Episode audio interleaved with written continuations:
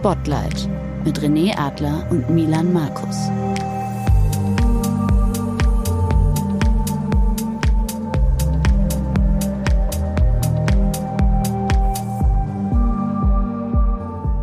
Wir sprechen heute mit Laura Karasek. Laura ist Moderatorin und Schriftstellerin. Wie auch Paul Schrader war Laura viele Jahre als Anwältin erfolgreich, bevor sie 2018 bewusst den Schritt in die Öffentlichkeit wagte und die Moderation verschiedener Formate im TV übernahm. Wir möchten von Laura wissen, warum hat sie das getan? Welche Rolle spielte bei dieser Entscheidung ihr familiärer Hintergrund und wie blickt sie heute auf diesen Karriereschwenk?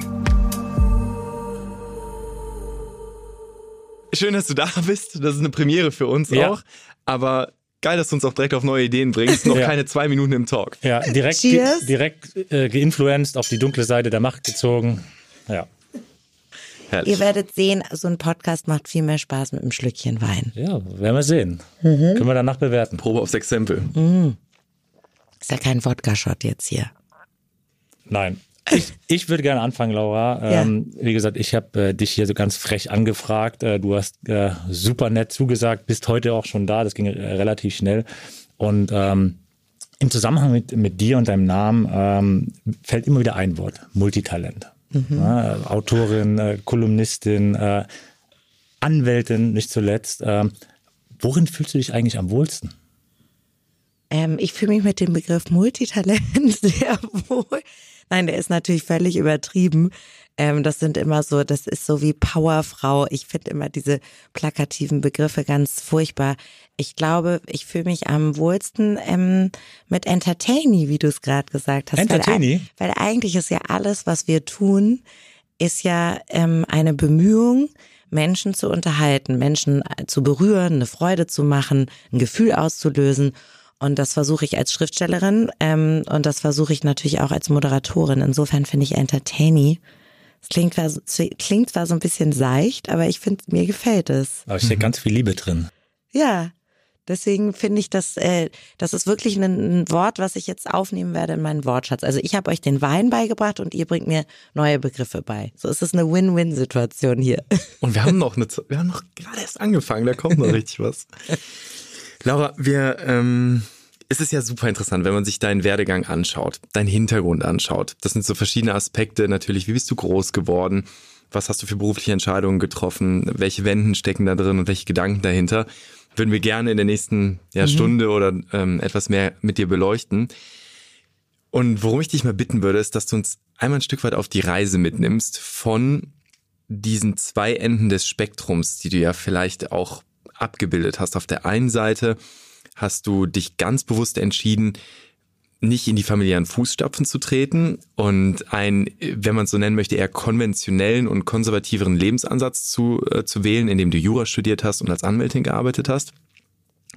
Und da vielleicht in dem ersten Schritt mal, was hat dich seinerzeit bewegt, diese ja dann doch sehr andere Entscheidung zu treffen, als das deine Familie getan hat?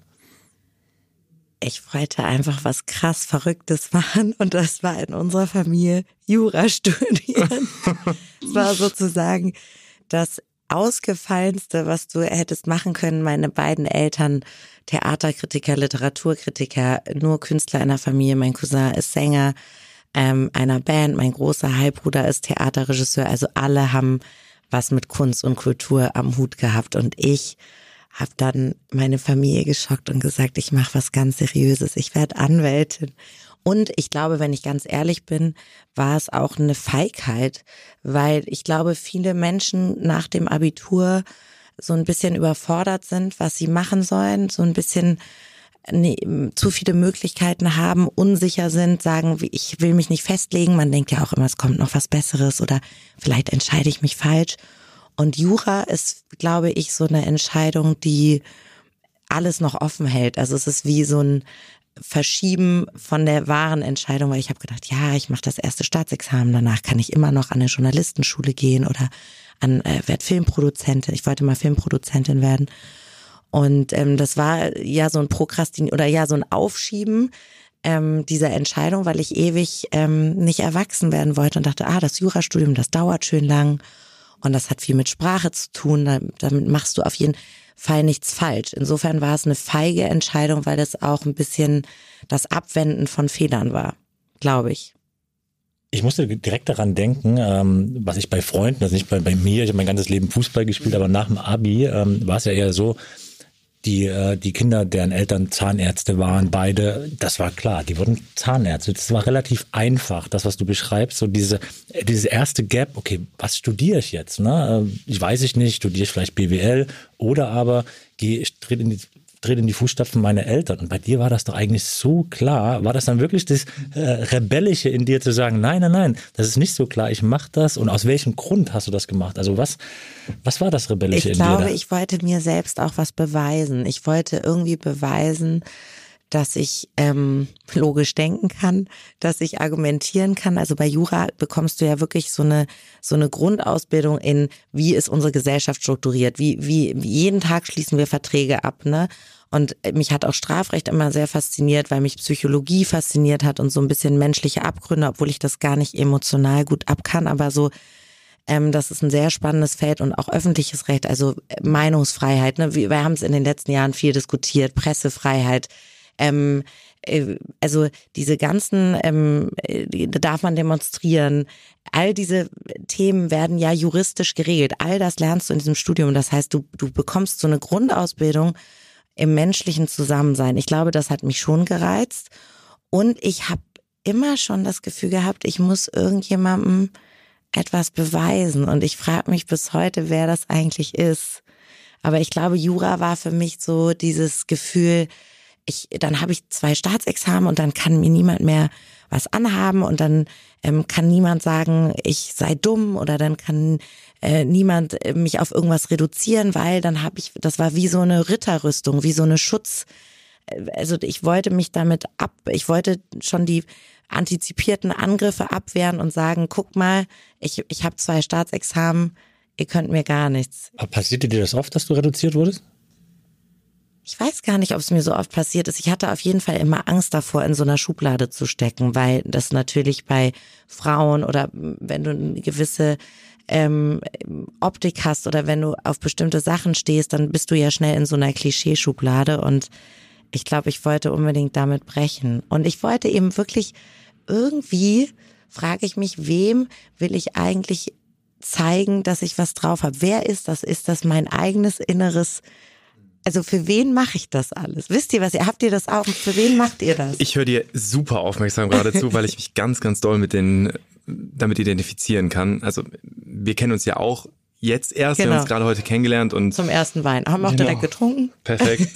und ich ähm, ich bin ja als junger Mensch ähm, habe ich ja auch äh, oder war ich im Fernsehen und habe da mit Lilly, mit Renés Frau in der Serie gespielt und kann, glaube ich, die Psychologie gut nachvollziehen. Ich habe dann Politik studiert und auch, da war auch Örecht äh, natürlich ein Thema und so und mm, und habe eine sehr ähnliche Psychologie empfunden von so, ich will, dass die Leute irgendwie auch checken, ich bin nicht wie die anderen, die einfach in dieser Branche auch unterwegs sind. Ähm, aber es war schon auch extern motiviert damals. Das, das weiß ich noch. Das war nicht nur aus mir selber heraus. Ich habe einfach super viel Freude, sondern mir, war auch wichtig, mir war auch wichtig, wie wurde ich gesehen von außen. Und wenn du jetzt heute, klar, du bist jetzt bekannt und viele Hast Leute. Hast du das jetzt nicht mehr so, entschuldige? Doch, bestimmt. Bestimmt ganz stark immer noch in vielen, in vielen Facetten. Und was ich heute auch noch habe, wenn ich auch heute in irgendeiner Art und Weise noch in den Medien agiere, was hier und da vorkommt, dann merke ich, dass ich so einen Impuls in mir habe, schon den Leuten auch unter die Nase zu reiben. Ich habe das aber noch gemacht. Das habe ich auch noch gemacht. So und ich bin nicht nur das. Genau. Hast du das auch auf irgendeine Art, dass du den Leuten schon auch so insgeheim auch klar machen willst? Ich bin nicht ganz so wie die anderen? Ich glaube, jeder Mensch ist natürlich gerne was Besonderes. Und es wird ja auch unserer Generation oft vorgeworfen, dass unsere Eltern uns verhätschelt haben, weil jedem immer erzählt worden ist, nein, du bist ganz besonders und das ist alles ganz speziell und so. Ich glaube, ich habe mich immer in gewisser Weise auch als Außenseiterin gesehen und gefühlt, weil ich immer so ein bisschen extremer war als die anderen. In welcher Hinsicht? Mm, ich muss, ich war sehr exzessiv. Also ich war ich wollte immer alles ganz stark fühlen. Also ich hab, konnte ganz, ganz traurig sein und ganz, ganz glücklich. Ich habe äh, wahnsinnig, ich habe mit zwölf eine chronische Krankheit bekommen, nämlich Diabetes. Das heißt, ich habe so ein bisschen auch immer gegen meinen eigenen Körper rebelliert und gedacht, ähm, ich lasse mir doch von dem nicht vorschreiben, wie ich zu sein habe. Ich, da war so eine Trotzreaktion, habe erstmal angefangen zu rauchen, ähm, ganz viel zu trinken, ähm, und ganz exzessiv zu feiern und so, weil ich irgendwie dachte, ich will mein, mein Körper darf nicht über mein Leben bestimmen, sondern ich bestimme über mein Leben. Und ähm, ich hatte immer das Gefühl, ich bin so ein bisschen eine Außenseiterin, weil ich mir einerseits eben wie bei dir auch, ich habe mir sehr viel, mir war das sehr wichtig, wie andere über mich denken. Gleichzeitig war es mir aber auch ganz wichtig, nicht konform zu leben. Und das kollidiert natürlich, weil du einerseits sehr gefallsüchtig bist und diesen Applaus und auch diese Liebe. Ich war immer sehr bedürftig nach dieser Liebe und Zuneigung und hoffentlich mögen mich alle und ich wollte beliebt sein. Und trotzdem habe ich mich aber oft missverstanden gefühlt oder habe eben gedacht, ah, ich, ich lese aber lieber Gedichte. Ich habe auch immer Tagebuch geschrieben. Ich war eben auch so jemand, die so sehr ähm, ja sehr gerne auch alleine war, weil ich äh, weil ich halt auch so extreme Interessen und Gefühle hatte und immer dachte, oh, die anderen sind so angepasst und wieso sind die alle so, ähm, wieso fügen die sich so in so ein Leben, was so vorgegeben ist und das darf man noch nicht. Das heißt, das ist, glaube ich, eine schwierige, also das ist schwer, das zu vereinbaren. Einerseits Sehnsucht nach Liebe, andererseits Sehnsucht nach Zugehörigkeit, gepaart mit Extravaganz. Wie ist denn das heute? Wie ist denn das heute, wenn du in, in so Formaten unterwegs bist, wie jetzt zum Beispiel beim NDR, mh, hm, bist du da total fein damit, dass du als Moderatorin gesehen wirst? Oder gibt es da auch diesen Impuls von, ich möchte meine Facetten gerne auch offenlegen und möchte, dass die gesehen werden? Ich glaube, den Impuls zu haben ist natürlich, aber er ist manchmal falsch, weil ich bin da als Moderatorin einer Quizshow und es ist keine Persönlichkeitssendung äh, Laura Karasek erzählt einen Schwank aus ihrer Jugend. Und da muss man sich auch selber manchmal bremsen. Da muss man auch sein eigenes Bedürfnis nach eben diesem Applaus und dieser Liebe zurückhalten und sagen, ich bin jetzt hier und moderiere das und ich, ich, ich muss nicht jede, also das ist ja auch sehr narzisstisch oder egoistisch, immer zu glauben, man wäre, man sei jetzt wahnsinnig interessant und jeder würde einem wahnsinnig gerne zuhören, während man da seine Lebensgeschichte erzählt. Also das ist schon auch eine Hybris, in diese Branche überhaupt zu gehen. Du nickst. Also weißt du, man nimmt sich auch viel zu wichtig. Und auch im Negativen nimmt man sich zu wichtig. Also man denkt ja, ich weiß nicht, René, ob du das auch kennst aus deiner äh, Karriere als Sportler, dass man oft das Gefühl hat, man, man steht so im Zentrum für viele Menschen, die um einen rum werkeln und arbeiten und man ist dann im Spotlight eben. Und aber für alle anderen da draußen ist es völlig irrelevant. Aber man nimmt sich so wichtig, indem man denkt, alle reden schlecht über mich. Oh Gott, ich war wieder so peinlich, ich war wieder nicht gut genug, ich war wieder zu schlecht. Und sich auch in dieser, in dieser Negativität nicht so ernst zu nehmen, sondern zu sagen, nee, am Ende des Tages bin ich den meisten Menschen einfach egal. Kennst du das als Sportler? Ja, voll. Ich glaube, das ist, äh, kennt jeder, ähm, der, wie du es gesagt hast, im Spotlight steht, der, eine gewisse Aufmerksamkeit beansprucht, der vielleicht in der, in der Zeitung steht, über den geschrieben wird, äh, der hält immer seine Branche äh, für die am wichtigsten, ne, weil er wahrscheinlich auch das konsumiert. Also klar, wenn ich im Sport arbeite, dann lese ich ähm, auch andere Zeitungsteile, aber ich lese auch vor allem im Sport, weil ich mich da interessiere. Und ähm, dementsprechend kann ich das total teilen und äh, das da gehört auch viel dazu und auch viel Übung. Das ist ein Weg. Ich kenne natürlich auch Menschen, die, denen fällt das leichter, die sind vom, vom Charakter vielleicht einfach ein bisschen fliegender oder denken auch nicht so viel nach. Wir haben immer so liebevoll gesagt, als Sportler ist es vielleicht auch ganz gut, wenn du nicht so viel denkst. Ne? Wenn du einfach äh, maschinell abarbeitest, äh, äh einfach die Anweisung des Trainers äh, folgst, äh, so militärisch kann man ja schon sagen, sagen, okay, ähm, das machst du und das machst du besonders gut und dann wirst du Erfolg haben. Aber im Sport ist es ja so, es ist ja in diesem System gar nicht, wenn man ehrlich ist, richtig erwünscht, dass man äh, selbstbestimmt ist, dass man Dinge hinterfragt, dass man, dass man äh, ja Dinge macht, die vielleicht auch nicht immer ähm, dem Wille des Vereins äh, entsprechen. Insofern ähm, ist es schwer, als Sportler, als junger Sportler auch eine eigene Identität zu entwickeln. Und da gehört das ja auch dazu, das einzuschätzen. Die Medien sind halt so und das ist halt das Game, das gehört dazu. Dementsprechend nehme ich mich einfach mal nicht so wichtig. Also ich, ich empfinde, das ist eine Eigenschaft bei, bei Menschen, sich nicht so wichtig zu nehmen, ähm, feiere ich total. Und gleichzeitig ein schmaler Grad seine Sache ernst zu nehmen und seriös zu arbeiten, aber immer mit diesem Gefühl von, es ist keine OP am offenen Herzen, sondern und genau. wenn eben was schief geht, dann ist es in den meisten Fällen und den meisten Jobs nicht so, dass deswegen irgendwelche drastischen Auswirkungen Aber es ist kommen. trotzdem schwer. Also wenn ich mich daran erinnere, dass du ein wichtiges Spiel verlierst, du machst einen riesen Fehler, dann geht natürlich die Gedankenmaschine an und sagt, oh, am Morgen wieder zumindest im Sport äh, Hamburg Seite 1, äh, da gibt's wieder richtig Feuer. Ähm, so, dann heißt es wieder zwei Tage, drei Tage keine Zeitung lesen. Also das war dann so mein Mechanismus. Äh, gesagt, Ach, okay. du hast es einfach dann. Ich hab's, ja, ich habe es dann einfach ignoriert. Ne? Also es war nicht so, dass ich gesagt habe, ich, ich lese es, ich äh, mache mir das klar, das gehört dazu, so sind die Mechanismen. Ich habe dann einfach gesagt, komm, ich, ich mache was anderes, ich lese es gar nicht, äh, aber ist auch ein bisschen naiv, weil du wirst natürlich auch angesprochen und so einen richtigen Weg dahin. Äh, Hast du richtig mal Hass auch abbekommen oder richtig so Anfeindung erlebt? Und Der Reeperbahn. Ja, aber das ist ja, nein, das ist natürlich, wenn du hier in gewisse Stadtteile gehst, ähm, wo der HSV nicht so beliebt ist ähm, und dir da irgendwo äh, ein, ein türkisches National, äh, wie sagt man, äh, Essen holst, äh, ich wollte mir einen Döner holen hier auf St. Pauli.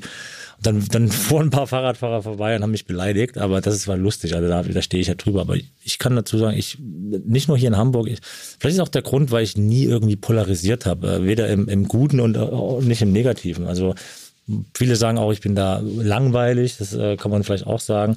Aber das war auch der Grund, warum ich auch nie richtig äh, Hate erfahren habe. Also ähm, Und hast du mal Größenwahn gehabt, kurz? Gab es eine Phase oder ihr beide? Hattet ihr mal Momente, in denen ihr dachtet so, Alter, jetzt hebe ich ab, wo, wo vielleicht auch Freundinnen oder Freunde gesagt haben, ey, sorry, aber so geil bist du auch wieder nicht? ich finde es gut. Du merkst, unser Podcast wurde, wurde gerade take, Gehackt. take, aber es ist okay. Es interessiert mich und danach beantworte ich auch gern wieder was. René, sag du. Ja, natürlich. Also als Fußballprofi, was habe ich für dumme äh, Ausgaben gehabt? Äh, ich habe mir auch wie jeder oder wie viele junge Fußballprofis, die auf einmal so ministerisch ins Spotlight schießen, gedacht, dass du auch irgendwo exzessiv äh, feiern musst mit den größten Flaschen auf dem Tisch, äh, die dann irgendwie als Statussymbol dazugehörten. Ähm, dann habe ich mir auch ähm, den einen nur, muss man sagen, äh, ich habe jetzt auch noch nicht so viel da verdient damals, irgendeinen Sportwagen gegönnt. Ähm, heute kann ich sagen, oder relativ schnell konnte ich sagen, das war das schlechteste Investment meine, meines Lebens. Ähm, so, aber ähm, Was war denn das? Ja, es war ein Aston Martin. So, auch da wieder, das weiß ich Stimmt, ich wieder, erinnere be mich. bevor du das äh, jetzt sagst, weil ich ja immer so Bilder im Kopf habe, das haben wir ja fast in jedem Podcast, ähm, so Realität. Hast du wieder als Bond gesehen? Ja, ja, ja, ich fand James Bond in der Tat geil und Also, habe gedacht, okay, Das bin ich. Das, Au- so, that's me. Ich das mich Auto selber. ist, äh, das war für mich mehr stylisches Accessoire als Auto, weil ich auch nicht dafür bekannt bin, schnell Gut zu fahren, äh, gut Auto zu fahren. Nope. So, das ist jetzt nicht der Teil, da rein zu. Also Lass uns da mal tiefer Ah, nein, ich, einsteigen. bin, ich bin alles, aber kein Autofreak. Also bei, wir haben Hunde, das Auto sieht aus, es ist einfach äh, ein, ein aber du dachtest, Gebrauchsgegenstand. das gehört dazu. Das, Das ist sozusagen gehört part of the, part of the game. erfolgreicher Fußballer, Das war- braucht dicke Karre. Wir sind, genau, wir sind ja jetzt auch alle nicht mehr Anfang 20, deswegen damals, du kennst die vielleicht auch, die True Religion Jeans. Ja. Äh, ich weiß nicht, ob das auch wieder kommt, es kommt ja jetzt vieles wieder, ich hoffe nicht. Aber äh, ich habe alles gehabt auch. Also ich bin kein Deut besser, auch wenn es manchmal Aber rüberkommt. hast du ich habe jeden Scheiß hast du dich auch schlecht verhalten, meine ich? Hast du Leute abgesnobbt, die dir, also, Nee. also du warst nie so größenwahnsinnig. Und du?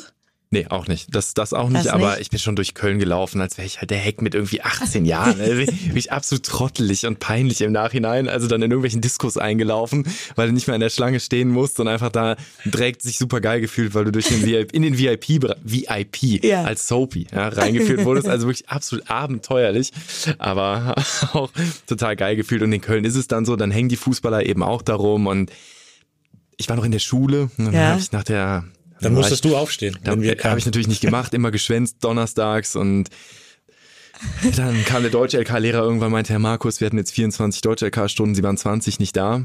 Was soll ich ihm für eine Note geben? Ne? Weil ich einfach mittwochs Das in ist Köln doch immer, egal, ich in bin Mittwoch- VIP. in Mittwochs, in, mittwochs in Köln immer saufen gewesen und donnerstags nicht in die Schule gegangen. Solche Scherze. Also, absolut Banane, ne? Also würde man heute natürlich Aber nie du mehr so fandst machen. dich richtig geil. Fand ich super geil. Brutal, ja, ja. Ja, aber jetzt das ist ja unser Podcast. So, wir stellen ja genau. die Frage. Na, jetzt musst du auch noch sagen, äh, Ich glaube, man hat immer wieder Momente, in denen man kurz abhebt und denkt, es läuft ja wohl gerade so geil. Wie, und das ist ja auch was Schönes, wie toll ist mein Leben. Ich gebe mir dann auch selber Gänsehaut. Also ich gehe dann quasi alleine spazieren oder joggen und höre so eine Hymne, höre so einen geilen Song und denk so, okay, mein, ich sehe mich dann schon so in Zeitlupe irgendeinen Preis gewinnen und auch so, ich höre mich auch die Laudatio halten. Danke an meine Familie, an die Menschen, die I immer wanna- an mich geglaubt genau. haben. Ja gut, das ist aber das ist ja Visualisierung. Das So. macht man im Sport immer. Das, machst du das auch? Ja, so Pokale oder weißt ich sehe mich dann eben so. Sprichst du dann auch so nasal, wie so Schauspieler, die sagen, also ich bin ganz dankbar und finde es also ganz unheimlich toll, dass alle an mich geglaubt haben. Und ich finde, das ist ja auch was Schönes, dass mir dieser Beruf äh, ganz viel Glück gibt und eben auch diese, das ist ja gar nicht so eine Hybris, das ist halt, würde ich sagen, das sind eben so Träume, dass man sich kurz da so in Zeitlupe sieht und denkt, ja, dann ist das alles geil und ich habe die Show, weiß ich nicht, ich habe letztes Jahr Schlag den Star gewonnen, das hat mir schon was bedeutet. Das habe ich noch richtig mir reingezogen auf deinem Insta-Profil. Weißt Das du? hast du wirklich richtig gefeiert, ne? So ekstatische echt, Bilder. Ja, ich fand das einfach. Dann machen sie da diese Slow Motion und dann ist da Whitney Houston und ich habe mich mit Mozzi Mabuse so cool verstanden und dann denkst du so, das ist so one moment in time oder so. Das ist für einen selber einfach was ganz Großes und es ist ja auch schön, das zu fühlen und zu sagen, Alter, wie krass toll ist mein Leben, ich bin voller Gefühle, ich liebe meinen Beruf. So, aber man muss aufpassen, dass man eben ähm, nicht abhebt, nicht ähm, nicht hochmütig wird, nicht übermütig wird, weil natürlich habe ich auch Niederlagen erlebt und ich habe auch schon auf die Fresse richtig bekommen und habe so gedacht, Wo denn am heftigsten? Was ist dir so richtig in, in Fleisch und Knochen, dass wenn du dran denkst, noch so, so ein Schauer dich durchläuft? also es kommt total darauf an, reden wir beruflich oder privat von Liebeskummer. Das darfst du dir aussuchen. Also mich haben auch Typen schon richtig, oh, ich habe schon richtig Liebeskummer auch gehabt oder und und bin auch verarscht worden und so. Und ich habe aber auch beruflich ähm, natürlich auch, als ich noch in der Kanzlei war, äh, Prozesse verloren oder als ich dort, ich habe da auch sehr angeeckt. Ich bin, glaube ich, das Gegenteil von René. Ich will gar nicht polarisieren, aber auf irgendeine Art polarisiere ich immer. Obwohl das gar nicht mein Ansatz ist, weil ich würde denken, ich bin eigentlich ein ganz umgänglicher Mensch. Aber ähm, ich, ich, ähm, Menschen reiben sich gern an mir oder irgendwas stört die dann an mir. Und das war in der Kanzlei sehr schwierig. Da habe ich schon auch manchmal geheult oder irgendwie ähm, bin sehr verletzt worden von Kollegen und Kolleginnen, ähm, wenn man dann hört, wie Leute über einen reden oder dir wird, weiß ich nicht, eine Quote ist mies, ja. Du machst eine Sendung, du steckst da irgendwie wochenlang Arbeit rein, du bist mega euphorisch, die Sendung trägt deinen Namen. Du hast irgendwie eine eigene Show bei ZDF Neo, wo deine Frau René ja auch mal zu Gast war. Das war wundervoll. Und dann, dann liest du Rezensionen und da steht, sie kann's nicht oder sie ist scheiße oder du liest, diese Kommentare soll man sich ja nicht durchlesen, aber du siehst im Netz diesen, diesen, diesen Hass, auch diesen Frauenhass, dieses misogyne, äh, wie sieht die aus? Und ach, die Stimme nervt. Und die Alte ist einfach nur nervig. Und äh, die soll mal zurückgehen. Also dieser, dieser blanke, so Hass und Neid und, und ähm, und du denkst, ich habe niemandem was getan, ich bin noch nicht mal Politikerin, ich habe versucht zu unterhalten, ich habe versucht, Menschen eine Freude zu machen mit einer Sendung. Und ihr macht mich fertig dafür, das ist schon verletzend. Und und wenn dann eben noch eine Quote oder ein Senderchef oder irgendjemand sagt, ja, also nee, das war ja nix und ähm, da bist du aber ganz schnell weg vom Fenster. Mir ist es nie passiert, dass ich abgesetzt worden bin oder so, Gott sei Dank, aber das ist natürlich ein Schlag ins Gesicht, wenn du in der Zeitung über dich liest, dass du, dass du, dass du peinlich bist oder dass äh, ganz groß ja äh, kein Quotenerfolg oder kein Flop stand da jetzt noch nicht bei mir, aber das das ist, das trifft einen doch schon, oder? Äh, Wir, also wir erleben dich, ich hoffe, da spreche ich auch für dich, als unheimlich reflektierten Menschen. Und wenn du das sagst, dass du das Gefühl hast, so stark zu polarisieren oder auf irgendeine Art und Weise gesteigerte emotionale Reaktionen hervorzurufen, warum glaubst du, ist das so? Ich, noch kann ich das nämlich nicht sehen. Nee, ja, weil du nett bist. Ich weiß gar nicht, das soll auch gar nicht kokett, das ist auch gar nicht so, ich, ich reg die Leute so auf, ist ja auch wieder so zu wichtig nehmen. Ich glaube, die meisten Leute, äh, denen bin ich eben völlig egal. Aber Nehmen wir das mal weg, nehmen wir mal die Genau. Höflichkeit weg quasi, sondern wirklich einfach, ähm, ich glaube, die, ich glaube schon, dass wir in Deutschland äh, immer noch ein, ein Problem mit Frauen haben, die vor der Kamera stehen und die auch laut und lustig sind. Also man ist dann als Frau schnell schrill oder drüber oder ähm, die ist mir too much. Also da kommt ganz schnell dieses, die passt eben nicht in eine Schublade, die ist ganz schön frech für eine Frau und dann ähm, weiß ich nicht, läuft sie auch noch gern. Ich trage auch gern mal hohe Schuhe oder ich kleide mich gern feminin, habe aber gar nicht so ein, ähm, habe einerseits was ganz zerbrechliches in meinem Wesen, glaube ich, aber andererseits eben auch was, was ähm, äh, ähm, freches. Und das, ich glaube, dass Menschen das bei Frauen nicht so gerne haben, wenn die vermeintlich sehr selbstbewusst wirken, wobei ich gar nicht sehr selbstbewusst bin, aber das kommt so rüber und das wird, ist, glaube ich, bei Typen so ganz cool. Aber korrekt, also korrigiert mich, wenn ich da falsch liege. Vielleicht polarisieren Männer auch und ich erlebe das nur anders. Aber dieser Frauenhass ähm, von, von Frauen in der Öffentlichkeit, das ja auch erforscht an Politikerinnen, die so ihre Hasstweets vorlesen und so, die Morddrohungen kriegen, Moderatorinnen. Es wird immer das Outfit kommentiert. Es wird immer, du bist zu dick, zu dünn, zu laut, zu leise zu alt, zu schrullig, zu überschminkt, zu unterschminkt, ungebumst, zu viel äh, Schlampe. Also es ist ein ganz schmaler Grad, auf dem du dich als Frau bewegen kannst, ohne dass du eben, mhm. ja, die, die, die hat Haare auf den Zähnen, einen Jutebeutel und, und Achselhaare oder das ist eine Tussi und eine Barbie. Das ist ein ganz schmaler Grad als Frau. Könnt ihr das verstehen oder ist das Quatsch? Ich, ich glaube, wenn ich ganz, ganz ehrlich bin, ganz ehrlich bin, dann habe ich natürlich auch so Reaktionen in mir. Nicht in diesem Ausmaß, sicher nicht. Aber ich glaube auch, dass mir laute Frauen eher auffallen. Auf irgendeine Art. Also einfach eher in, den, in die Wahrnehmung rücken, als Männer das tun, weil man das einfach häufiger sieht.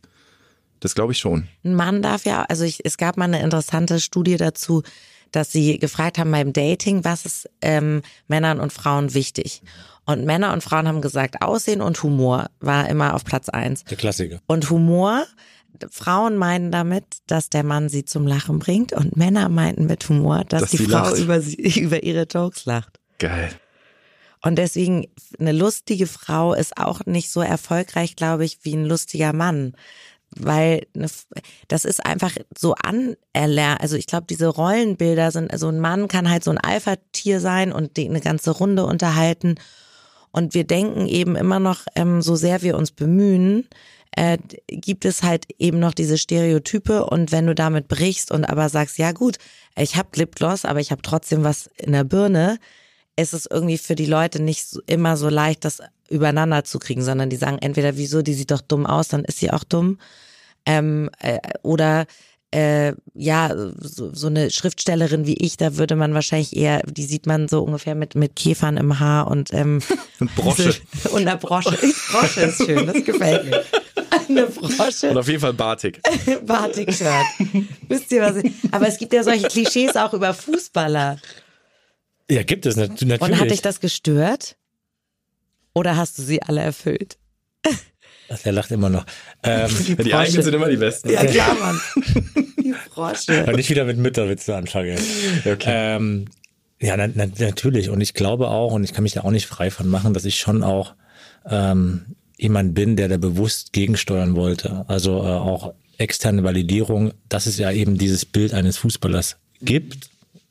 Ähm, so, und dass ich bewusst zeigen wollte oder immer noch will, dass ich anders bin, dass ich eben nicht der der Dude bin, der, äh, keine Ahnung, ähm, nach Hause geht und Playstation spielt, ähm, also diese ganzen Stereotypen erfüllt, sondern der, der studiert, der das macht, der vielleicht kunstinteressiert ist. Ja, ich habe das äh, alles, ähm, ich mag das. Mhm. Ja, also es ist wirklich ein Teil einer meiner Identität geworden, aber äh, der Initial, der initiale Treiber äh, dafür, das zu machen, war, wenn ich ganz ehrlich bin, schon dieses Thema, ich will nicht so sein wie alle. Ich will schon irgendwo anders sein. So. Und das war dann eben nicht, weil das passt gar nicht zu meiner Identität, der, keine Ahnung, laute da, der da irgendwo auf den Putz haut und noch mehr feiert und da, das wäre einfach Pein, weil ich glaube einfach, wenn du nicht authentisch bist, das merken die Menschen. Ja. So, das ist halt so eine eiserne Regel, so bin ich das Leben gegangen. Deswegen habe ich mich äh, für das andere Ende entschieden und äh, gibt es super viele, die wahrscheinlich sagen, ja, guck mal, jetzt kommt er wieder mit seinem intellektuellen Gelaber, ähm, so, jetzt will er wieder der super schlaue Fußballer sein, der ist doch nur Fußballer. Auch da, ich glaube, es ist egal, in welcher Branche es ist, ähm, wichtig ist, und das wäre meine nächste Frage gewesen, die, die mich brennend interessiert, wie sind deine Mechanismen dagegen? Also das wird dich treffen, also jeder hat da dann irgendwo Mechanismen sich anerlegt, wenn du keine Ahnung, eine schlechte Quote hast, äh, dir diese Kommentare durchliest, äh, ja, besser äh, nicht mehr kommentieren, besser nicht mehr moderieren. Einer hat mal geschrieben, du gehörst nicht ins Fernsehen, du gehörst auf den Strich, du Nutte. das liest man dann gerne, wenn man in so einer Sendung Ja, ist. ist das nicht schon wieder so drüber, Ja, dass du sagst, Das das, verletzt ist mich gar nicht, weil Genau. natürlich kriege ich auch dauernd, also man kriegt ja sowieso als Frau, glaube ich, äh, also dass da irgendwelche Typen einem äh, irgendwelche äh, äh, Dickpics schicken oder äh, sexuelle, da, das, das finde ich, ja, das ist halt so. Aber was mich trifft, ist, wenn es Frauen schreiben, wenn Frauen diese Frauenfeindlichkeit so verinnerlicht haben und sagen, jetzt habe ich die Quizshow von Jörg Pilawa übernommen. Herr Pilawa ist freiwillig zu Sat 1 gegangen. Ich mag Jörg sehr. Und der Vorwurf ist aber immer, ah, wie kann sie Jörg das wegnehmen? Wir wollen Herrn Pilawa zurück und so. Und man denkt so, äh, also ich habe dem gar nichts weggenommen. Der ist gegangen und ähm, ich glaube, dass die Gewohnheiten einfach noch nicht so sind, dass, dass es genug ähm, verschiedene Bilder für, von, von, von Menschen in der Öffentlichkeit gibt, wie die sein sollen. Und natürlich wählt das Gehirn gerne einen einfachen Weg und deswegen sind Klischees wie das Fußballer-Klischee ist natürlich wahnsinnig praktisch und angenehm, weil dann kann ich dich einordnen und dann weiß ich, wie du bist und dann gehe ich davon aus, wir gehen jetzt, gehen wir jetzt nicht nach dem Podcast Playstation spielen. War nicht geplant, Ich aber wir sind ja hier im, bei OMR. Also ich würde vieles drauf wetten, dass hier irgendwo eine Playstation rumsteht. Sollen wir ein bisschen zocken gleich? Sagt man das überhaupt noch? Daddeln, zocken? Nee, was sagen die, was sagen diese jungen Das Leute? müsstest du doch besser Ich wissen. bin überhaupt nicht im Ah, Trend. Frag mich nicht. Ich, Cringe. ich, ich, ich wurde richtig. Vorgestern, vorgestern. Ich wurde richtig ausgelacht, als ich gesagt habe, das war doch früher angesagt. angesagt. Ja. Ach, Herr Jemine, hast du auch gesagt, das ist keck, oder? Schön, dass du da bist. Schön, dass du da bist. Das ist einfach herrlich. Hast du auch Das tut gesagt, einfach so gut, dass noch ein zweites Korrektiv im Raum ist. alles Paletti? Ja, ja ich habe gesagt Dufte und es war also Knorke. Ja, es war also Dufte ein und cleverer Knorke. Kerl bist du auch. Nur weil ich hier in der Ach, Mitte sitze, braucht ihr euch nicht auf mich Ach einschießen. du, ne? der René, welcher Jahrgang bist du, René? Ja, Äh, ich bin 72 drei offensichtlich. Jahre jünger als du. Du bist drei Jahre jünger als ich. Ah ja. So, und es irritiert mich, dass du jetzt äh, da dich da so raushebst. So. Ich habe gedacht, du verbrüderst dich mit mir. Nee, nee, nee. Also angesagt ist wirklich, das ist abgefahren. Ja. Du kannst doch richtig. Ich habe gesagt, das war früher angesagt. Was ist daran ein Problem? Ist kein Problem, ist sehr Nee, korrekt. Du Das warst früher auch cringe. mal angesagt. Auch du, René. Ich war, ja, ich war mal Das ist angesagt. cringe. Ja. Du bist auf jeden Fall angesagt. Wenn man deinen Namen fallen lässt, also die Leute, denen ich erzählt habe, dass ich euch jetzt heute sehe, die waren ganz begeistert. Das ist so ein smarter Mann, haben sie über dich gesagt. Das war ja Welcher Jahrgang bist du denn? 87. Ach hey, ich bin die Älteste. Deswegen haben wir es weggelassen. Du sollst dich jetzt nicht schlecht fühlen. Tue ich auch nicht. Wollte Wir sind in Wahrheit sind wir alle drei. Was sind wir denn? Gen X? Nee, Gen Millennials, sind wir. Wir, sind Millennials. Wir sind Millennials. Wir sind ehrgeizige Millennials. Ich trinke übrigens fast nie, aber bin der Einzige, der mein Weinglas Trinkst leert du übrigens. nie? Ja, du musst, ja, aber du bist gut heute. Also äh, die Mechanismen, wie geht man damit um? Ja, ich dachte, das lerne ich von euch. Ich dachte, wir machen hier ein bisschen Live-Coaching. Live-Coaching, ja. Also wie geht man damit um? Also ich glaube, was wirklich hilft, aber ihr könnt mir gleich hoffentlich noch ähm, Tipps geben, ähm, ist, wenn man sich rüstet mit ähm, also für mich, mir hilft immer Sport. Das sage ich jetzt zum Profisportler sehr gut. Also ich gehe sehr viel joggen, wenn du ich. machst 100% mehr Sport als ich. Meinst du? Ja. laute Musik, Sport abreagieren, sonst, sonst äh, ich auch gern so bei strömendem Regen, auch so ein Klischee, bei strömendem Regen hier um die Alster laufen oder in Frankfurt am Main laufen und so richtig das alles rauslassen. Was mir sehr hilft, ist tatsächlich mich nicht zu lange, und das klingt einfacher als es ist, mit diesen negativen Gedanken zu beschäftigen. Ich habe wirklich große Schlafschwierigkeiten. Ich schlafe sehr schlecht ein. Und ich zwinge mich dann ähm, ASMR zu hören, also so diese, diese Stimmen und dieses Whisper und so, das ist total beruhigend. Und so äh, Regengeräusche. Das kenne ich nur von Ich muss, ich muss das neulich googeln, das ASMR, wofür das eigentlich steht, aber ich habe es wieder vergessen. Das Sagst du? ist super. Wofür steht nochmal ASMR? Weiß ich auch nicht. Ähm, Sensitory. ist sowas wie OMR. Nur nicht ganz ja, aber so genau, das geil. sind so Geräusche, die sich so, die sich so total beruhigen und ganz Das, was ich immer anmache, wenn das Baby schlafen soll. Ja, Ja, so, das so, es können Regengeräusche Genau. sein. Ähm, es können, ähm, also es gibt verschiedene, manche Leute mögen auch gern, wenn Papier raschelt oder Sachen ausgepackt werden oder so. Oder Sachen gebürstet Mhm. werden. Man kann so am Mikro. Ist im weitesten Sinne Technik, da klingt der Kollege aus. Ja, nein, ich, ich schlafe gut. Ich lege mich hin und schlafe. Ja, gut, Wo. weil du stumpf bist. Boah, heute kriegst du es. Das ist, das ist okay. Also ich sage immer, Menschen, die gut einschlafen können, haben einfach zu wenig Gedanken. Aber okay. Ich, Also was wünschte, ich, ich wünschte, es wäre so. Was ich sagen will, ist, ich zwinge mich, also ich lese immer vorm Schlafengehen und ich zwinge mich einfach, das wirklich wegzuschieben. Also mich nicht endlos damit zu befassen, mich nicht selbst zu zerfleischen, weil dazu neige ich. Und dann gehe ich auch nochmal alles durch im Kopf. Also dann gehe ich meine WhatsApp durch, meine E-Mails. Denn ich, der hat auch nicht geantwortet und der liebt mich auch nicht mehr. Und der hat blau, da sind blaue Haken, der hat die Nachricht gelesen und der mag mich nicht. Und wer, der könnte auch wütend auf mich sein. Und scheiße, ich habe den Geburtstag von dem und dem vergessen. Und fuck, ich wollte doch meine Mutter noch zurückkommen. Also mir fällt alles ein, wo ich ein, eine, wo ich versagt habe. Und damit, da kann man sich ja da ja so reinsteigern in dieses. Und das muss man wegschieben. Man muss sich an die schönen Dinge erinnern. Ja, ich denke an meine Kinder, ich denke an meine Erfolge. Ertränkst du das in, also diese, diese, diese negativen Stimmen, ertränkst du die in, in einer Art Ablenkung? Oder ist das auch so einfach in Ruhe einmal aushalten, akzeptieren ist da und dann ist aber auch Nee, gut? Ablenkung. Ja, Ja, Vollgas? cheers. Ja, cheers. Cheers, ich bin Nein, ich wollte nur sagen, also, oder wie, mach, wie machst du es denn?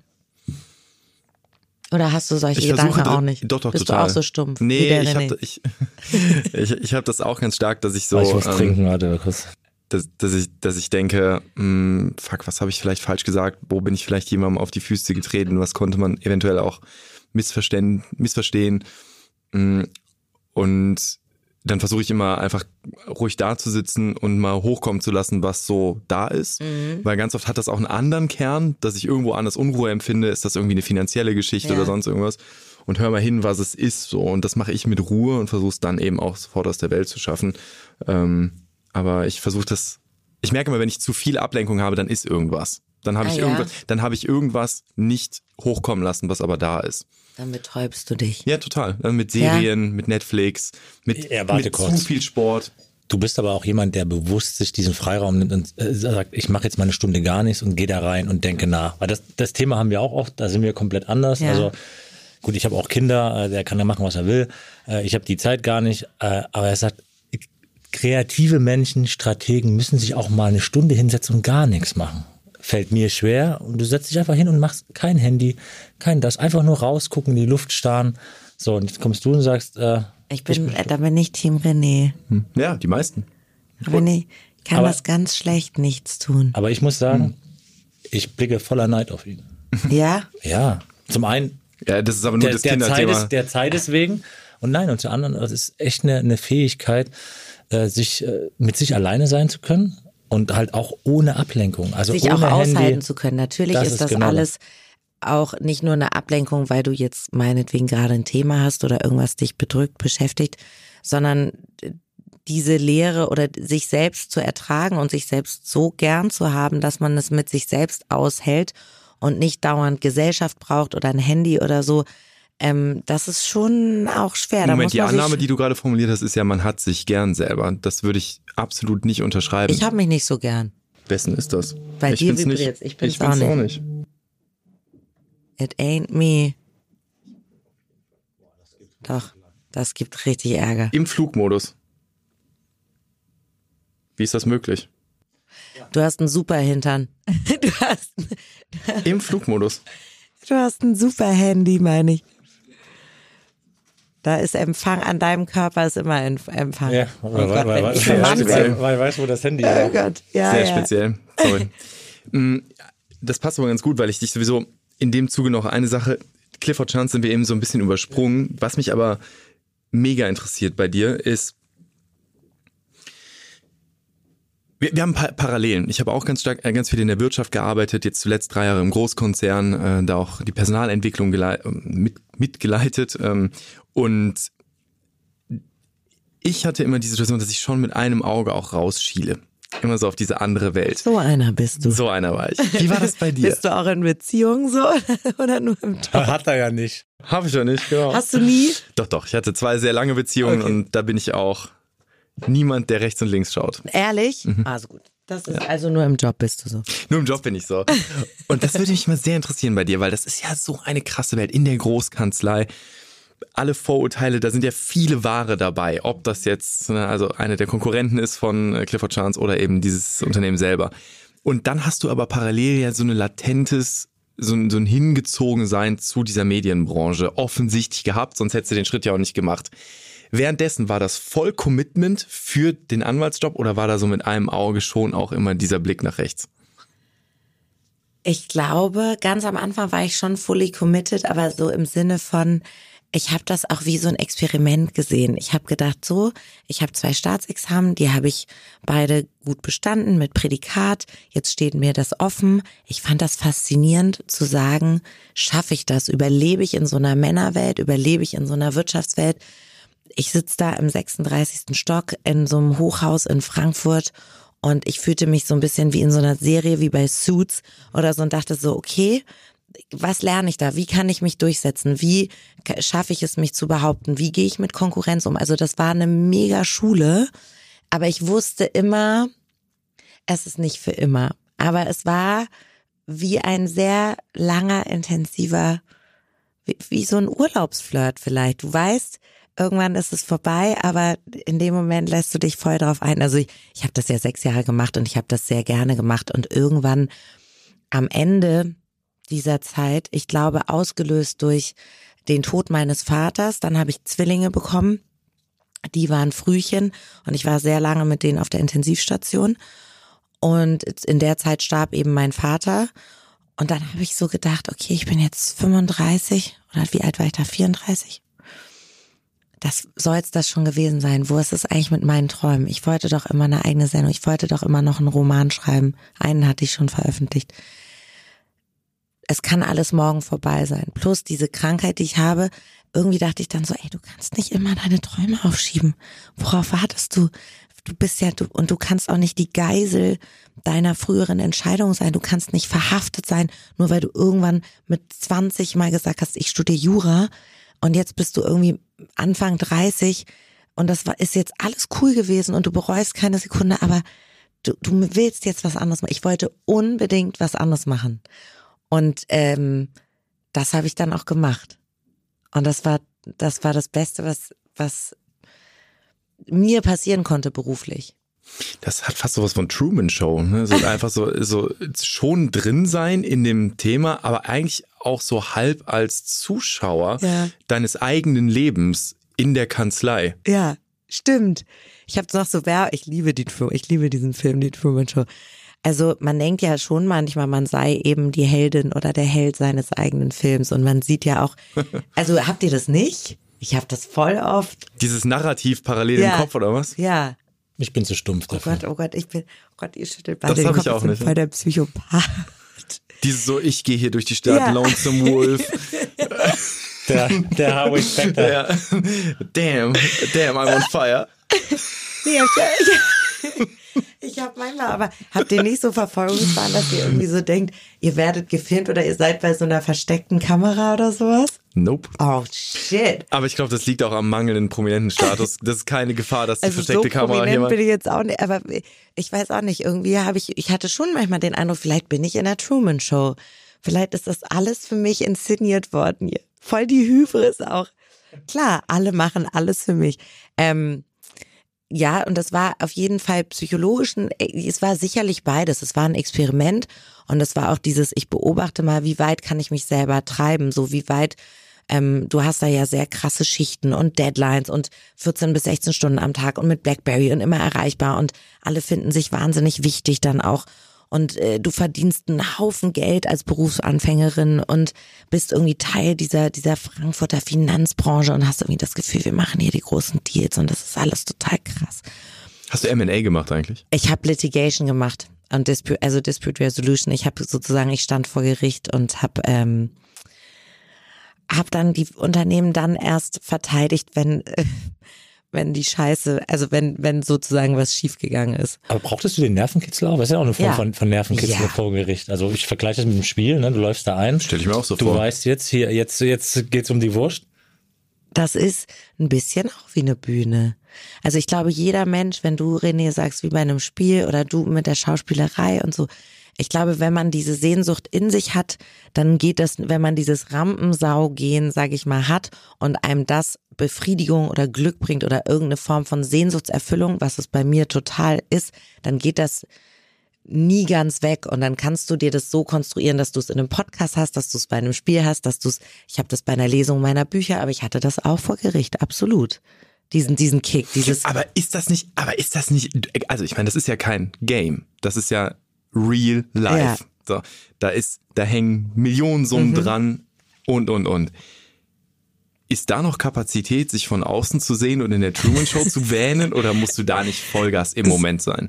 Ist jetzt auch nicht so, dass ich das jeden Tag gemacht habe, aber ich glaube, die, die, die Faszination für den Job war, war gepaart schon mit diesem krass, ich mache etwas, was mir eigentlich gar nicht liegt, nämlich was ganz Seriöses, etwas ganz, ähm, was frei von künstlerischen Dingen ist, sondern da musst du ganz nüchtern, ganz sachlich, es geht nur um Argumentieren, es geht darum, du willst den Prozess gewinnen, Du musst schon kreativ sein, weil du irgendwie mm, argument, du musst kreativ argumentieren, aber ja immer anhand von Gesetz.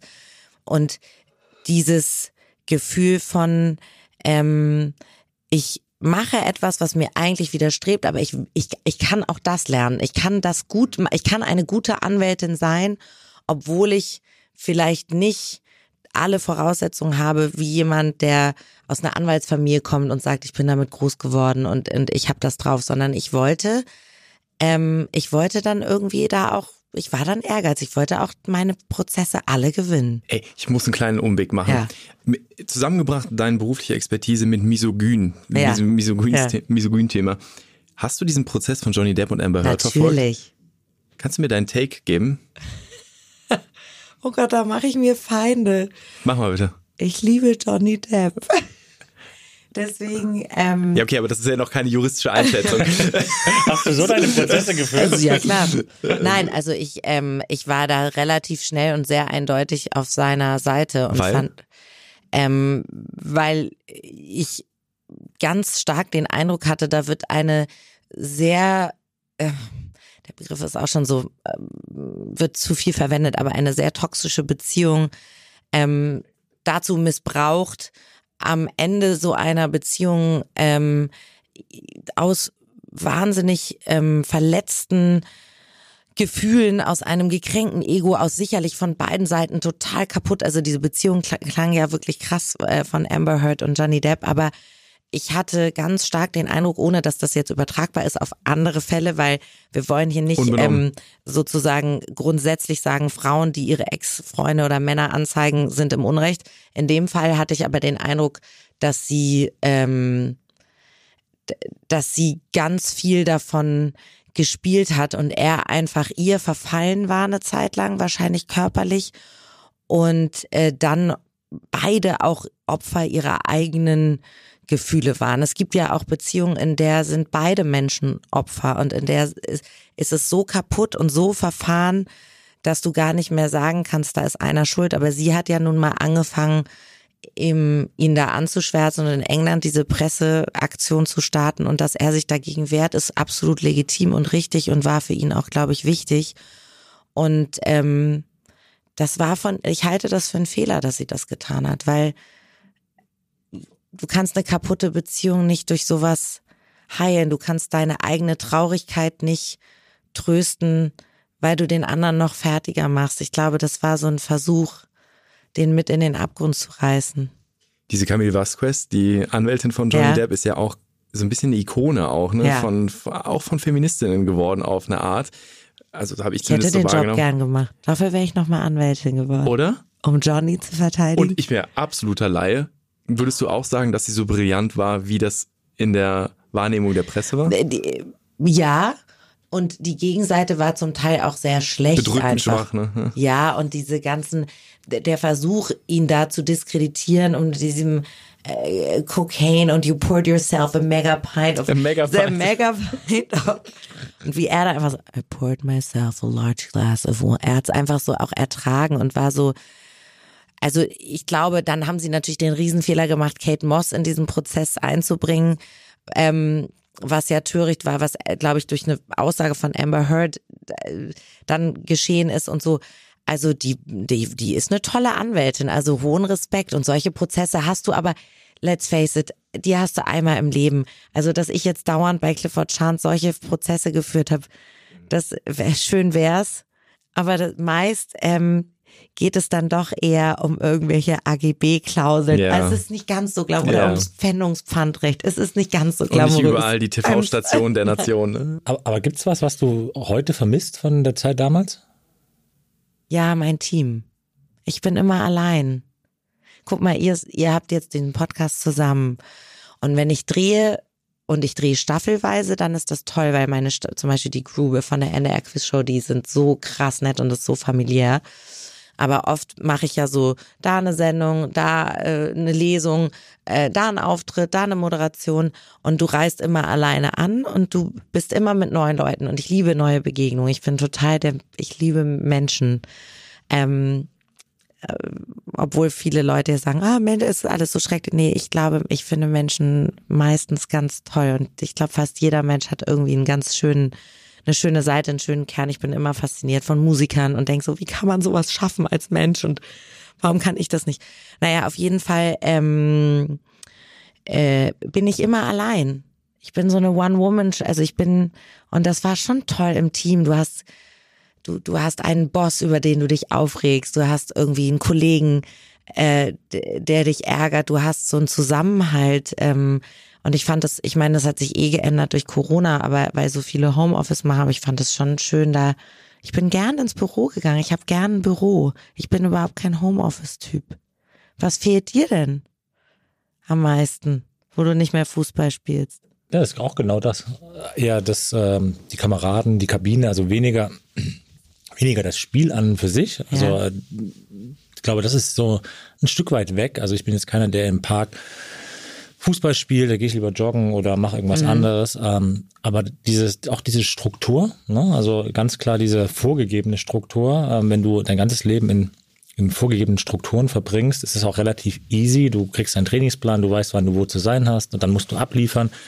Aber halt auch dieses, ja, äh, der Bullshit-Talk in der Kabine, das Lachen mit den, mit den Kumpels, ähm, auch dieses Ereignis. Also du arbeitest auf ein, für dich vielleicht einen Case, einen Fall hin, äh, du fühlst dich gut vorbereitet, du lieferst ab, du gewinnst es. Ist ja wie ein Spiel. So, und dann auch dieses Gefühl, ich habe gewonnen, was sich so ein paar Tage trägt, das vermisse ich schon. Ne? Klar, ich, ich vermisse auch äh, den, den Lohnzettel am Ende des Monats. Ähm, das ist auch so, das ist auch krass, egal wie viel, viel du verdient hast, einfach so dieses Gefühl, da kommt immer was rein, das ist schon nett äh, und als Selbstständiger, da musst du erstmal machen. Ne? Das soll jetzt 0,0 als Jammern verstanden werden, aber das ist schon komplett anders und ähm, das vermisse ich schon.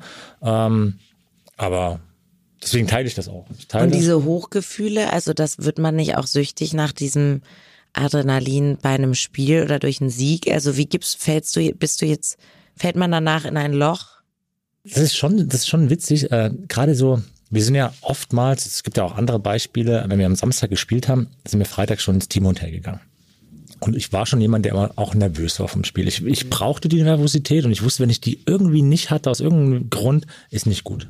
Ja, dann, dann bist du anfälliger für Fehler, du bist nicht so im Moment, äh, du bist nicht so angespannt. Und es war manchmal echt auch unerträglich, schlecht geschlafen, äh, ist gerade am Anfang der Karriere. Ne? Am Ende hast du deine Routine, das wird dann alles entspannter. Aber am Anfang war das so, du hast gefühlt zwei, drei Stunden geschlafen, dann denkst du dir, boah, wie sollst du jetzt ein gutes Spiel machen mit drei Stunden Schlaf? Aber äh, das, dann kommt das Adrenalin und dann, dann machst du doch ein gutes Spiel. Hast du immer Lampenfieber gehabt und kennst du Kollegen von dir, die keins hatten?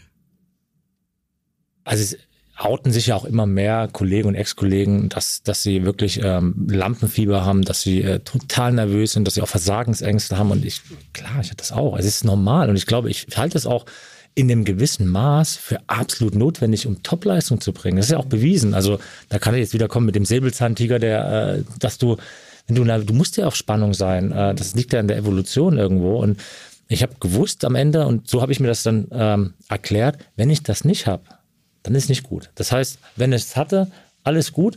Ähm, was, worauf ich hinaus wollte, äh, ich habe mir dann so oft in der Karriere gesagt, boah, ich brauche den Scheiß nicht mehr. Freitag, wenn andere zu Hause sind, im Hotel aufgeregt sein, scheiße schlafen, äh, warum mache ich den Kack hier überhaupt in der vorm Spiel? Ist so oft gesagt. Nach dem Spiel habe ich gesagt, ich weiß Dafür. genau, warum ich es mache. ist wirklich so. Du hast zwei Sachen mal gesagt, die ich total interessant fand. Das eine war, dass du in Dortmund zum Beispiel erst ganz am Ende deiner Karriere überhaupt mit den Oberrang gesehen hast.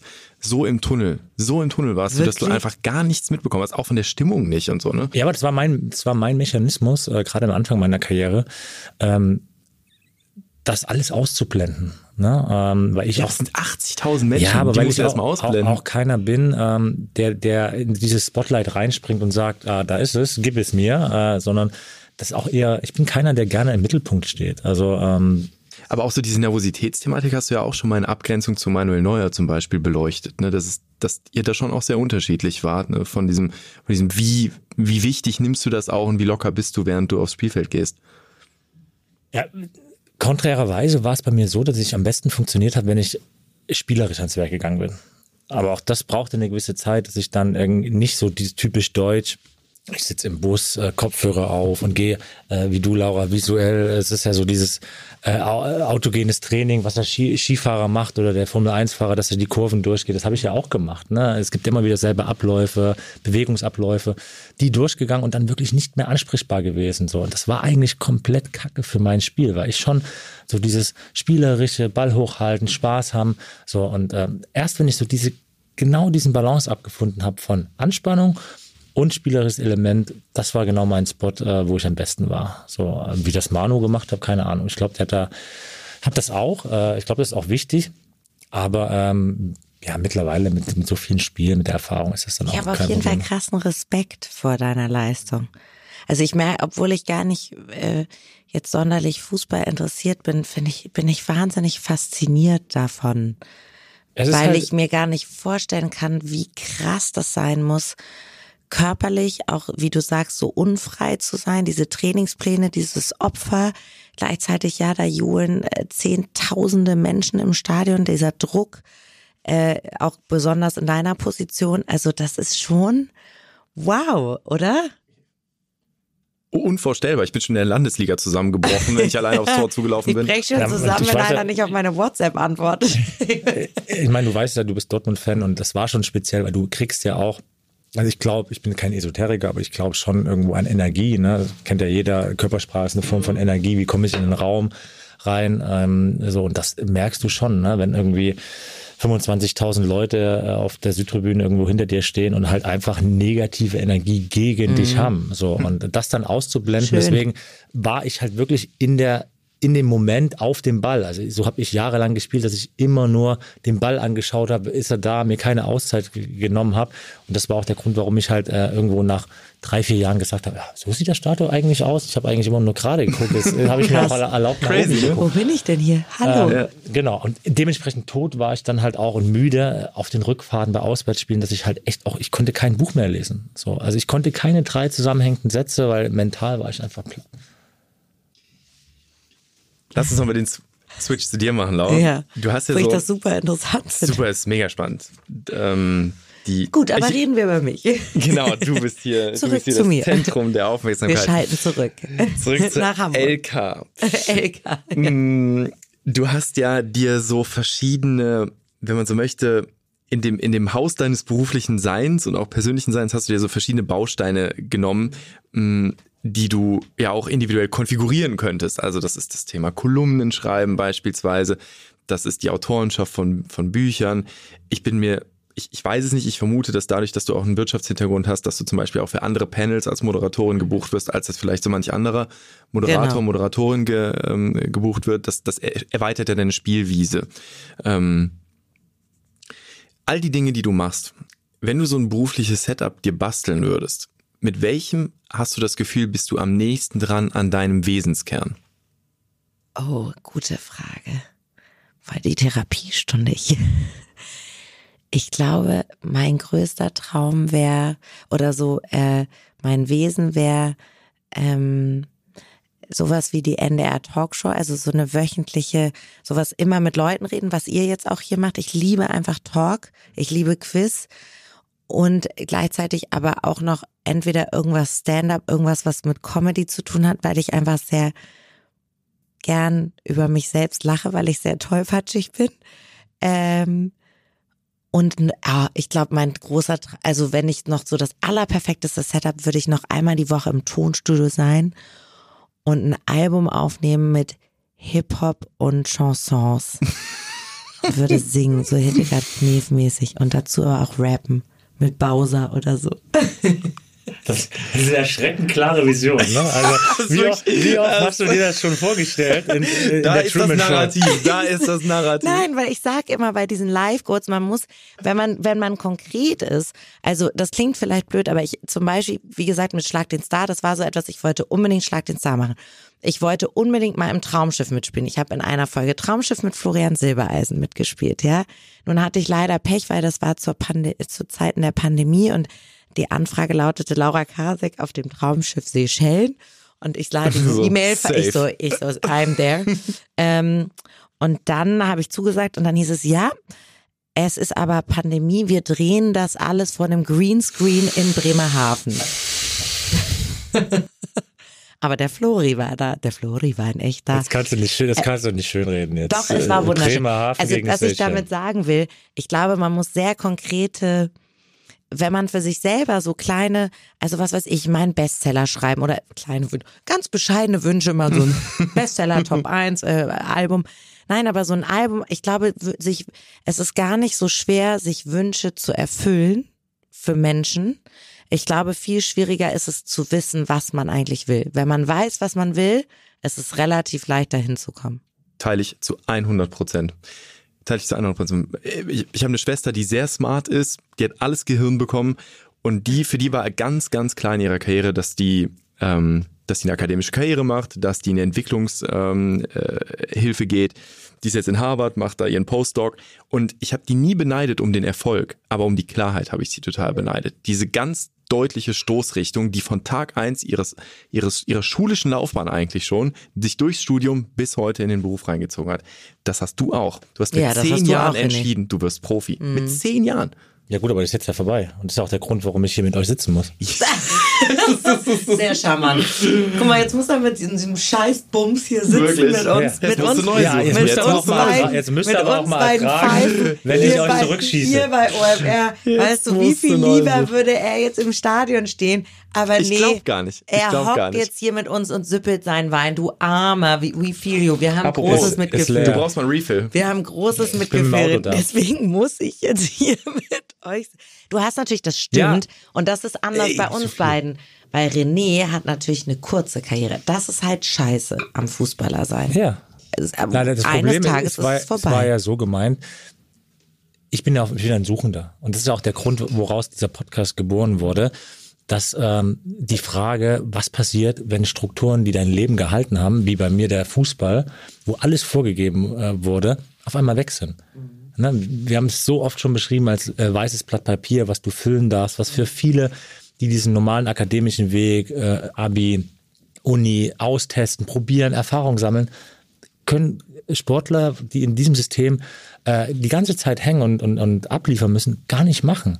Die haben gar nicht die Möglichkeit, eine eigene Identität zu entwickeln. Und ich bin quasi jetzt äh, dabei, über Ausprobieren, also wie viel habe ich, ich habe 2019 aufgehört, ähm, ich habe selbst gegründet, ich habe äh, investiert, ich äh, arbeite im Fernsehen und äh, habe wieder Dinge zugemacht, weil ich gesagt habe, okay, das war vielleicht ein Hirnfurz, äh, das bin ich, äh, das bin ich nicht, ähm, das liegt mir nicht und ähm, auch das, also äh, das ist schon auch meine Identität am nächsten. Äh, Ich bin schon jemand, der gerne lernt, schon immer gerne mit Leuten spricht, äh, die, die man vielleicht noch nicht kennt, die aus anderen Branchen kommen, Fragen stellt. Und das ist eigentlich das, was mich am meisten triggert, als jemand, der immer Fragen gestellt bekommen hat, es rumzudrehen und auf einmal Fragen zu stellen und sich ehrlich zu interessieren. Das hast du immer gemacht. Du hast dich immer ehrlich interessiert. Du bist schon immer neugierig auf Menschen zugegangen. Und deswegen ist das auch, finde ich überhaupt nicht, ist einfach nicht unnatürlich für dich, das auch hier in so einem Format zu tun. Das war immer schon so. Ich habe dich immer so kennengelernt, als jemand, der ganz wach ist und auch ganz viel zugehört hat, auch bei anderen Menschen. Ich kenne dich jetzt seit einer Stunde und ich finde dich auch sehr nett. Nein, aber. Und stumpf. Nein, äh, das war wirklich nur ein Witz. Du bist überhaupt nicht stumpf.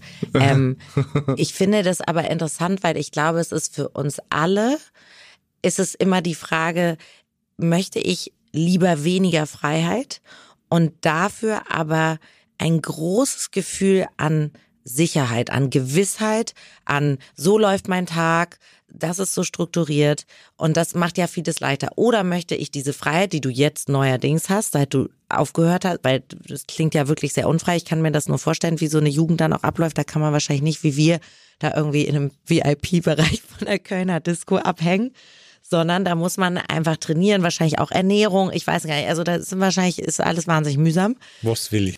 Ähm, musst du gleich mal ganz kurz erzählen, weil mich das wirklich interessiert. Also auf der einen Seite ist aber ja auch Freiheit etwas, was dich überfordern kann, weil jetzt auf einmal kannst du alles machen. Das heißt, du musst dauernd Entscheidungen treffen, du musst dauernd auch Nein zu Dingen sagen und sagen, ja, investieren oder will ich jetzt moderieren oder will. Also das ist Aber so nicht nur das, in der Zwischenzeit hat er auch noch Kinder bekommen. Ja. Das heißt, ein vollfertiges Leben und du hast aber nicht die Mechanismen entwickelt, dich überhaupt richtig gut zu kennen und auch mit so einem anderen Lebenssetup umzugehen. Und das ist ja die, dieses, diese Jahre, in denen du dich befindest, in denen wir einfach auch so viel miteinander gesprochen haben. Und die Herausforderung ist da einfach eine andere, als das eben bei dir der Fall ist, bei mir der Fall ist und bei den meisten, die halt nicht so eine Profisportlerkarriere hatten. Die hatten einfach Zeit, sich auszuprobieren in ihren Late Teens und Zwanzigern. Ne? Würdest du sagen, du hast deine Jugend ein bisschen versäumt auch? Nee. Also ähm, die Frage habe ich ja, deswegen antworte ich auch relativ schnell, schon öfter gestellt bekommen. Und es war ja genau das, was ich wollte. Und ich war total happy. Und ähm, ich glaube, du hast einen guten Punkt äh, äh, gebracht, äh, dieses Sicherheitsdenken. Und ähm, das habe ich von, also familiär mitbekommen. Äh, da bin ich ziemlich gleich wie meine Mutter. Also die sieht auch äh, hinter jeder Ecke äh, nur Gefahren ne, äh, als Chancen. Aber das meine ich gar nicht negativ. Das ist, ist halt einfach so. Und da habe ich auch eine große Portion mitbekommen. Ähm, dass, dass ich sehr, sehr sicherheitsdenkend äh, bin und äh, ähm, das ist natürlich nicht immer förderlich. Das ist äh, oft auch hinderlich einfach. Ähm, bestes Beispiel ist, also ich, wenn ich irgendwas hab, dann bleibe ich gerne dabei. Also es ist jetzt nicht so, wenn ich irgendwas kriege, dass ich sage, komm, gib es mir, ich, ich probiere es selber aus. Also dieser Drang, Dinge selber auszuprobieren, um, um zu lernen, um zu wachsen, ah, das ist dann eher schwierig. Also dann, dann schiebe ich das erstmal weg und wenn ich dann wirklich nicht mehr anders kann, äh, weil das iPhone äh, gar nicht mehr funktioniert, dann hole ich mir ein neues. So, also ich habe ich hab so dieses diese Offenheit für Neues, ähm, das geht mir dann auch schon ein bisschen ab. Ähm, Sehr gut, ist ja eher sympathisch, weil die Leute ja immer denken, es kommt noch was Besseres und ich muss austauschen und ich muss noch was Geileres. Aber das ist bei mir auch eher die Angst vor Überforderung. Wenn du, wenn du immer, und du hast gesagt, immer jemanden hattest, äh, und das hast du oftmals im Fußball, der wenn irgendein Problem ist, dann gibt es jemanden, der das irgendwie löst oder der das macht. Und äh, das ist auch gefährlich, weil wenn deine Karriere vorbei ist, dann bist du im Leben so und äh, dann musst du schwimmen lernen so und äh, so ganz so krass war es nicht, aber ich habe mal gesagt, es ist halt als Schwimmen lernen ohne Rettungsring auf, auf rauer See. So und äh, da musst ja, du dann halt bist natürlich immer wie so eine wie so eine Nanny oder wie so ein du bist wahrscheinlich sehr unselbstständig, weil dir immer Ach, alles gar nicht. in also nicht du persönlich, sondern als ne, dass man, das ist ja klar, ich kenne das schon im Ansatz sogar jetzt, ähm, weil ich sowieso nicht so super, da bin ich schon auch so ein Mädchen irgendwie, also oder so ein, ich war noch nie super selbstständig, in manchen Dingen schon finanziell und ich mag gern und ich liebe Freiheit und so, aber ich merke auch, der Job als Moderatorin ist natürlich fatal, weil du hast immer ein Riesenteam um dich rum, was dich pampert. Und ich kann mir nur am Ansatz vorstellen, wie viel krasser das als Profisportler ist, weil schon da ist es so, die Maske, dir werden die Haare gemacht, dir wird was zu trinken gemacht, es gibt ein Catering, du hast einen Fahrer, der holt dich ab. Also es ist, da ist eine Dispo, da wird alles dreht sich sozusagen du, bi- da sind diese ganzen Gewerke, die Kameras, klar, der Druck ist auch auf dir, aber du du wirst unfassbar gepampert und du bist unfassbar, von, von dir wird ganz viel ferngehalten, weil, oh Gott, oh Gott, die Moderatoren müssen wir irgendwie schützen und die muss hier abliefern und und das ist ja fatal für die Eigenständigkeit, weil man, weil man, dass ich manchmal jetzt schon wieder so denke, so krass, ich habe es alleine geschafft, pünktlich äh, im Zug zu sitzen, so wow. Also dass ich, dass ich schon im, da, dass man so Dinge äh, anfängt zu verlernen. Und das klingt total bescheuert, aber du verlernst solch oder du, du, du verlässt dich so oft auf andere, die es dir machen. Und ich, wie gesagt, ich kann mir das nur im Ansatz vorstellen, bei dir was wahrscheinlich noch tausendmal krasser. Aber was machst du dagegen? Du erkennst ja, du Wollt erkennst ihr ja mich das, gleich zum Bahnhof bringen, Ja, Jungs? du, du Fall erkennst an ja der das Hand. Ausmaß. An der Hand, bitte. Ich erkenne es, ja, natürlich. Ja, was machst du dagegen? Ja, ich versuche mich zu überwinden, ähm, selbstständig zu sein und auch nicht äh, Angst zu haben vor gewissen Situationen. Ich habe zum Beispiel Flugangst und so. Ich fliege sehr ungern. Ich, ich steige trotzdem in Deutschland nicht, innerhalb von Deutschland nicht, aber also so, ähm, ich versuche mich den Aufgaben dann in Anführungsstrichen zu stellen und zu sagen, nee, nee, ich krieg, ich bin ja auch Mutter. Also du musst ja gewisse Dinge allein hinkriegen. Ich bin ja dann auch verantwortlich, wenn ich mit den Kindern alleine bin, dann kann ich ja nicht sagen, nee, ich habe auch Angst hier im Hochseilgarten, macht ihr mal so. Ich weiß auch nicht, wie der Gurt angeht. Aber ich hatte auch immer ähm, Beziehungen zu Männern, die sehr fürsorglich waren und das war auch fatal, weil die sich immer wahnsinnig um mich gekümmert haben und ich noch durch diesen Job bei Clifford Chance hatte ich natürlich auch Assistentinnen und wie gesagt, du bist ein Nesthäkchen im Team und alle sind lieb und du bist die Kleinste und die Jüngste und alle helfen dir mit der Exit-Tabelle und ich kann das nicht. Und dann hast du irgendwie 25 ähm, IT-Typen, die nur IT machen, wenn der Computer abstürzt. Also du hast halt immer jemand, den du anrufen kannst und der dich rettet. Wärst und du das ist nicht gut. Wärst du überhaupt, wärst du überhaupt angesprochen gewesen von einem Mann, der gesagt hätte, kriegst du schon selber hin? Ich traue dir das zu. Wahrscheinlich nicht. Das ist auch ganz schön erbärmlich und unfeministisch von mir, aber ich mochte das schon immer gern, wenn ein Mann mich auch beschützt hat oder das klingt ja oder irgendwie so bei bestimmten Dingen war halt gesagt hat, ich regel das Baby und ich konnte so sagen, okay, mach du gerne, ich Gib mir den Bohrer. ich kann, bin, genau, ich kann nicht, ich bin handwerklich unbegabt. Ich fahre sehr beschissen Auto, wahrscheinlich noch Warum viel du schlechter auf als mich? du. Ja, weil du. Ja, ich fahre nicht beschissen Auto, Ich also ich sehr mache mir nichts aus Autos. Okay. Also es macht du und wie lernst du das denn selbstständig zu sein? Äh, Jetzt hart in der Realität anzukommen, äh, weil es gibt eben niemanden mehr, der das abnimmt. Ähm, das ist ja Learning by Doing, oder? Was, was würdest du sagen? Ja, du schwimmst. Du schwimmst einfach und strampelst hier mal und machst da operative Hektik und, und rennst da rum und das wird halt sukzessive besser und strukturierter und ja, wie du sagst, lernen, lernen auf hoher See. Ich meine, sind wir ja alle. Ja? Bei dir, andere Sachen kannst du ja tausendmal besser. Ne? Ich, ich beschreibe das auch immer so in der Vorbereitung von diesen Dingen. Der René zum Beispiel ist auch unglaublich fleißig und hat überhaupt keinen Drang zu prokrastinieren, Sachen wegzuschieben, sondern es wird einfach sofort gemacht, wenn ich ihn bitte, irgendeinen Call zu machen oder irgendwie jemanden zu kontaktieren oder irgendwas auszudrücken, Kleinigkeiten. Das wird sofort gemacht. Cool. Und das hat natürlich auch eine Riesenqualität. Ich habe das gar nicht. Ich schiebe das ganz oft weg und mache das dann gebündelt irgendwann. Mm, da- das hilft mir total. Ich, das ist sicherlich auch eine Disziplin, die aus deiner Art und Weise, wie du groß geworden bist und wie du als Fußballer gearbeitet hast, erwachsen ist. Da bin ich mir ganz sicher. Ähm, das ist ja eine Stärke, die du heute unbedingt hast. Und so haben ja alle irgendwelche Pakete, in denen sie sich weiterentwickeln. Aber wenn du das fragst, dann ist das bei dir in ganz bestimmt Schwimmen auf hoher See, unter vollgesetzten Segeln, bei einer steifen Brise. Ne? Bei einer steifen Brise. René, ja, Ja. es ist nicht leicht. Man, Aber ich musste gerade daran denken, ähm, auf die Gefahr, dass wir es rausschneiden. Ähm, Anwälte, äh, Unternehmensberater, das hat mir mal auch jemand gesagt, das ist schon gar nicht so weit weg von Fußballern, ne? weil die werden so krass gepampert auch. Gerade jetzt äh, die ganzen äh, McKinsey, am extremsten, Ma- ne? McKinsey äh, ähm, nein, gar nicht Partner, aber die ganzen High Potentials, die reingehen, die wirklich nur für den Job brennen. Das ist ja auch Leistungssport in dem Sinne. Ne? Die haben dann ihr, ihre Karte, die, der, der ruft das Office, das Taxi, die müssen nur runtergehen zum Klienten Taxi, dann äh, essen, gibt's eine Kantine, eingereicht, Restaurant, wird bezahlt. Äh, die, die wissen, also hat mir mal einer gesagt, ich weiß gar nicht, wann ich letztes Jahr mal einkaufen war. Ich brauche meinen Kühlschrank nicht zu Hause. Ich, ich, wenn ich abends, ich bin eh lange im Büro, dann äh, gehe ich dann ins Restaurant, die Rechnung reiche ich der Firma ein, mittags bestellen wir da. Ich brauche nichts zu Hause, warum auch? So, wenn Taxi, Assistentin, die buchen alles, du musst nur in den Strukturen funktionieren und Kohle ranholen. Das ist eins zu eins Leistungssport. stimmt, das ist wie bei dir. Du bist halt, du bist nur für das gefragt und um alles andere wird sich gekümmert. Genau. Aber hast du ja gesagt, ist ja, in, Ja. In, vielleicht in abgespeckter Form Ja, bei den Anwälten auch so. Und bei Anwälten und wie- auch in der Medienbranche. Also als Schriftstellerin noch weniger, weil da ist natürlich viel weniger Geld und das ist alles viel künstlerischer. Dann hast du eine Lesung irgendwo, da musst du, da hast du aber keinen Fahrer, der dich abholt. Aber bei großen Produktionen, das wisst ihr selber, da ist alles für einen geregelt. Und das ist total toll. Und wenn man so ein Typ ist wie ich, die da auch gerne solche Dinge aus der Hand gibt. Also ich bin überhaupt kein Kontrollfreak, was sowas betrifft. Ich bin, ich habe ich hab das gerne, äh, andere Menschen können das besser als ich, dafür kann ich andere Dinge. Das ist ja auch genau das, was du sagtest. Man ist eben für bestimmte Dinge einfach talentiert und sagt, das kann ich, ich kann einfach nicht bohren, ich bin nicht strukturiert, ich bin nicht gut darin, ähm, äh, einen Zeitplan einzuhalten oder Orga, ich fahre nicht gut Auto, ich kann keinen Nagel in die Wand hauen. Aber ich glaube, ich kann äh, ganz gut reden und schreiben und Menschen unterhalten und in Jura war ich auch nicht so schlecht.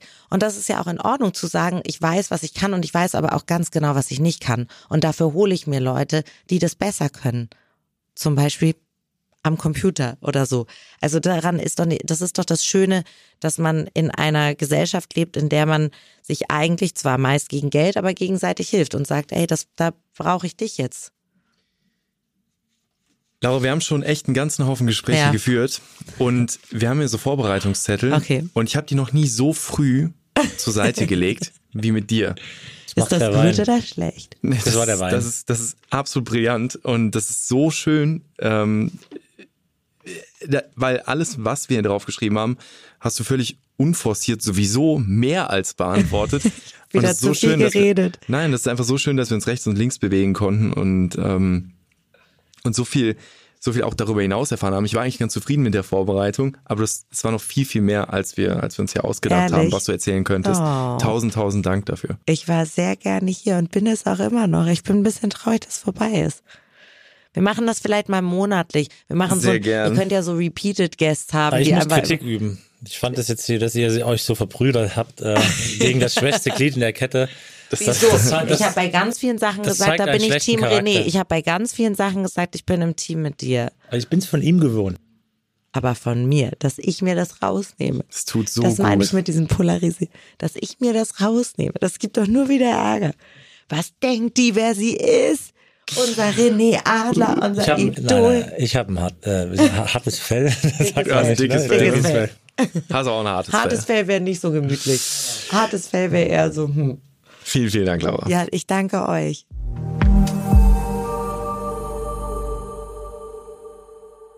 Dieser Podcast wird produziert von Podstars bei OMR.